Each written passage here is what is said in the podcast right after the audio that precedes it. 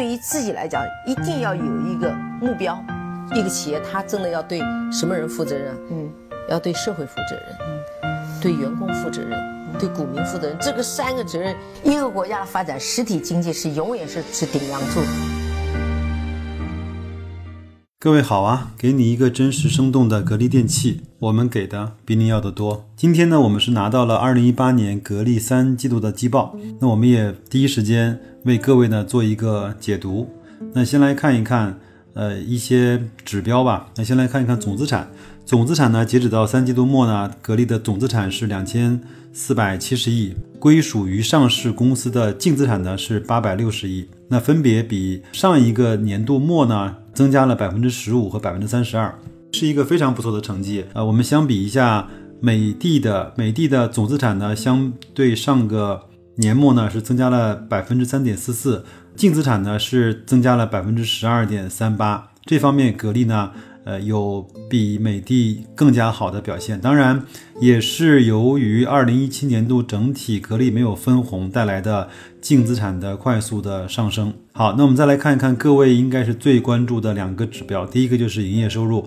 第二个呢是净利润。先来看一看截止到三季度末的格力呢，是一共贡献了一千八。一千四百八十六亿的销售额，就是营业收入啊，这个是不含税的，比上一个报告期呢是增加了百分之三十四。再来看一看净利润啊，净利润是二百一十三亿，比去年的同期增加了百分之三十六，这个是一个非常好的数据，非常恐怖的数据。那再来看看美的啊，美的呢是实现了。呃，两千零五十七亿的营业收入，比去年同期增长了百分之十。那净利润呢是做了一百七十二亿，比上个年度的同比是上升了百分之二十三，也是一份不错的回报啊。但是相比来看，格力确实是太猛了，整个在三季度单单个季度实现了五百七十七亿的销售额，实现了八十七亿的净利润。呃，是非常猛的。那我呢又不甘心，把他前面发布的业绩的预告扒了出来，看看他到底说的话靠不靠谱。他的业绩预告呢显示，一到九月份有可能会实现一千四百九十亿或者到一千五百零八亿的销售额。那真正落实到三季报里面的数字呢，是一千四百八十六亿，基本上是符合的。他说的那个净利呢，是在二百零五亿到二百一十五亿区间，那最后呢落在了二百一十三亿，更加偏向于那个高值。再来看看每股收益啊，每股收益它的。业绩预告写的是三块四毛八，但是真正它实现的是三块五毛一，这个是一个非常好的表现，比去年的同期呃提升了三十六点五八百分之三十六点五八，非常厉害。它整个的净资产收益率呢，就是 ROE 呢是截止到九月底结束一到九月份是实现了二十七点七六，也同比比前面呢是。多增加了二点六六个点，那相对来看，美的呢，一到三季度就是一到九月份结束呢，是 ROE 是百分之二十二点六五，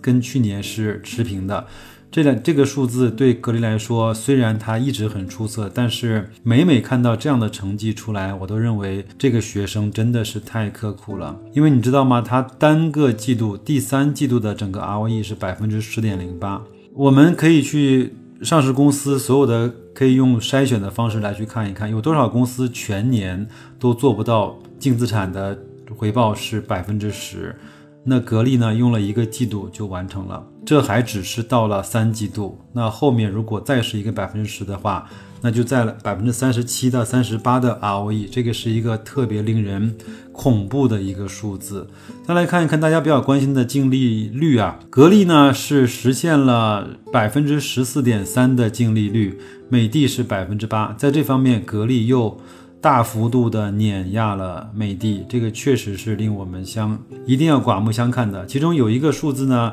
引起了我的关注。就是美的呢，在三季度是实现了六百三十一亿的销售额，格力呢是实现了五百七十七亿。销售额方面，美的要比格力大一些，但是净利润方面，格力是实现了八十七亿，但美的在六百多亿的销售额的背景下，只实现了四百七十五亿。这个方面，格力。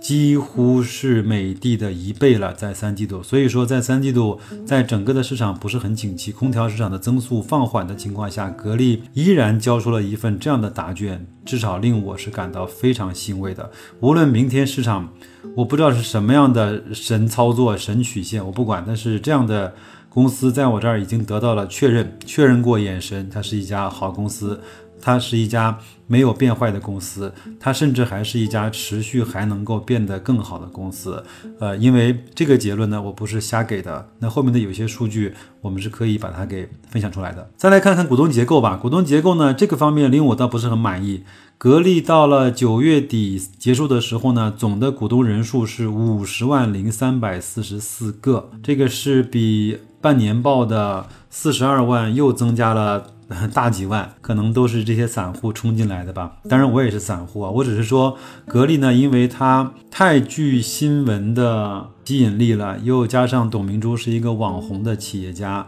很多的事情呢都能够和格力扯上关系。加上我也在做格力的节目，所以更多的人呢，通过种种的途径成为了格力的股东，可能都是一些小股东吧。那同期来比呢，格美的的。股东总数是二十二万九千名，那基本上要比格力少了一半还多了。好，那我们再来看看格力呢前十大股东的变化情况。第一位呢还是珠海格力集团，这个是国资委的持股十八点二二，这个常年没有变化。第二个呢是金海担保，也没有变化。第三个呢是香港中央结算有限公司，就是我们所指的北上的港资啊。那在半年报的时候呢，这个比例呢是持股是百分之七点七八，三季报显示呢是百分之七点八六，略略有增长吧。另外呢，正金它是有减持的，从三点八五减持到了二点九九，好像很多的公司它把那个比例都减持到了二点九九，这个我不知道是不是一个统一的行动规划，但是国家不承认说国家队在减持在。在卖出，在退出，但是从一些公司的持股情况来看，确实是这个情况啊。再来看看我们比较关心的前海人寿，就是姚老板，他其实非常乖。其实我也这个结论也不止下了一次，他确实是很乖，一直也没有大规模的去减持，还是在百分之一点九二的持股的比例啊。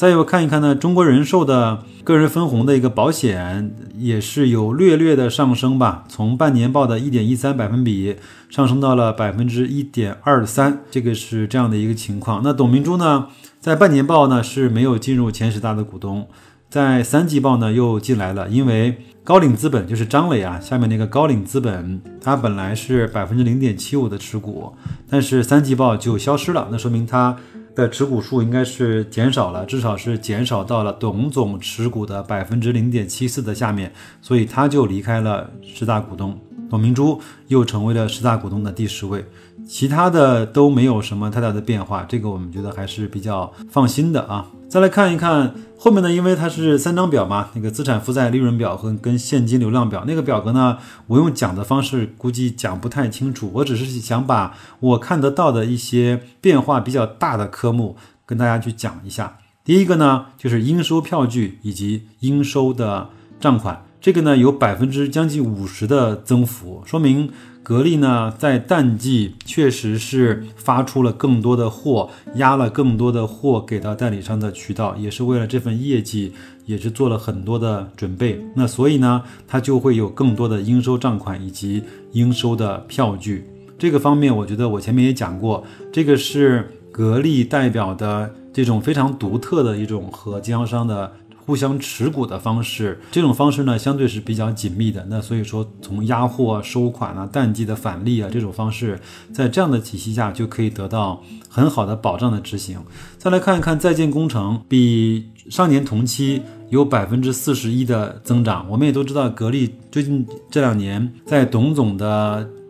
指导下，跟呃，带领下，在很多地方有新的投资，包括南京的格力的工厂，包括重庆的格力工厂的搬迁以及扩建，还有像在洛阳的产业区、产业园区的那个投资，还有还在很多的地方，这个方面呢，确实是投入了很大的精力。再来看一看应付职工的薪酬，相比上年同期有了百分之六十八的增长，这个也是呃数次加薪带来的一些结果。还有呢，管理费用也是有百分之四十五的上升，这个也是由于职工的薪酬以及物品的损耗跟折旧增加所致啊。那基本上还相对是比较稳定的。再来看一看格力的外部投资，那它呢现在主要是持有两家公司的股票，一个呢是六零零六幺九是海力股份，熟悉格力的朋友应该是知道，格力呢应该是去举牌了海力股份，海力呢是上海的一家专门做压缩机的一家厂商。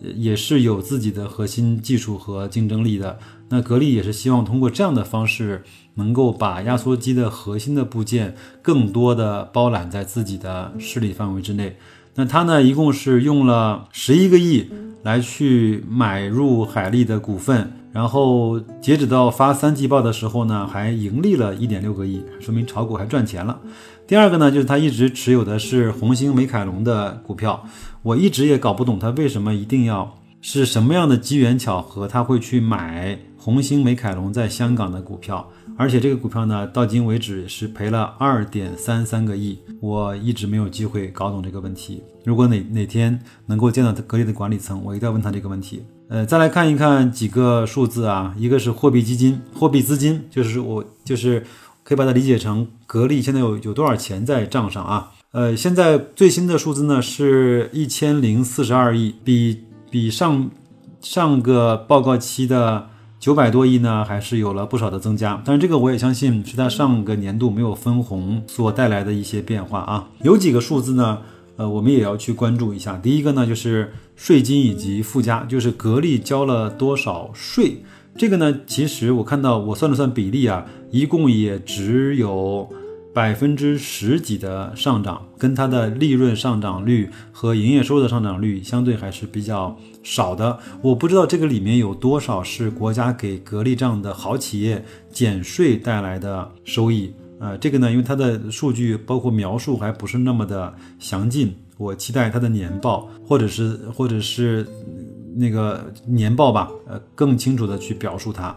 另外呢，销售费用呢，基本上上升也是比较少的，从从一千呃，从一百一十八亿到了一百二十八亿，这个也是相对是可控的。管理费用，刚才我说了，这个更多的是由于职工的加薪带来的一些变化。最让我关注的是。也最希望能够看到它的具体名目的是研发的费用，研发的费用呢，从二十七亿直奔到了报告本报告出台之后的四十九亿，是非常非常大的一个数字。我相信这个方面就是我们前面经常在讲的，格力愿意花更多的代价和成本去做研发，那它发布的很多的一些黑科技，发布的一些在。呃，低温下能够启动的空调，发布的光伏的空调，发布的 IEMS 的这种能源的这种管理系统，都包括它在最近前面一段时间在上海发布的这种用电省一半的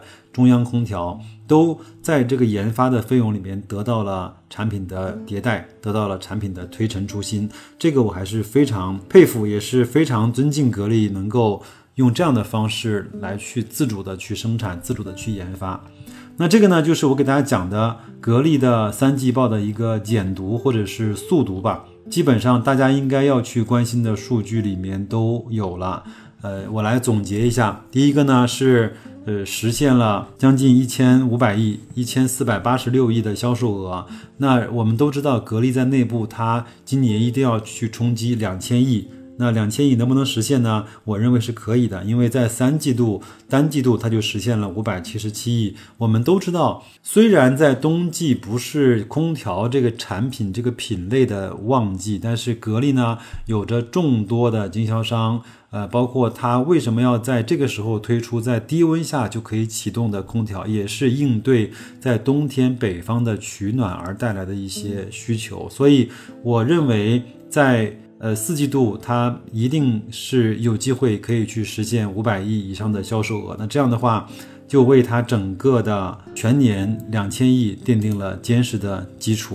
我看了一下格力呢，在二零一七年四个季度的销售额和营业收入的关系是这样子的。那一季度呢，实现了二百九十六亿。二季度呢实现了三百九十五亿。三季度呢实现了四百一十六亿，四季度呢实现了三百七十四亿。那从全年来看，三季度应该是一个单季度销量最大的一个季度。那四季度呢应该是和三季度会少，但是呢少百分之十左右。那如果按照格力的这种年底要冲量，包括要去保两千亿的这样的一个目标的话，我相信它是完全有机会能够做到的。好，那这是第一点，呃，两千亿的销售额我们是可期的。那第二个呢，就是它它的净利润呢，净利率基本上还是维持在百分之十四。那如果这样的话，我们我们简单粗暴的来去算一下，两千亿乘以百分之十四，那基本上就是两百八十亿的净利润，对吗？按照它前面的市值是两千一百八十八亿来看，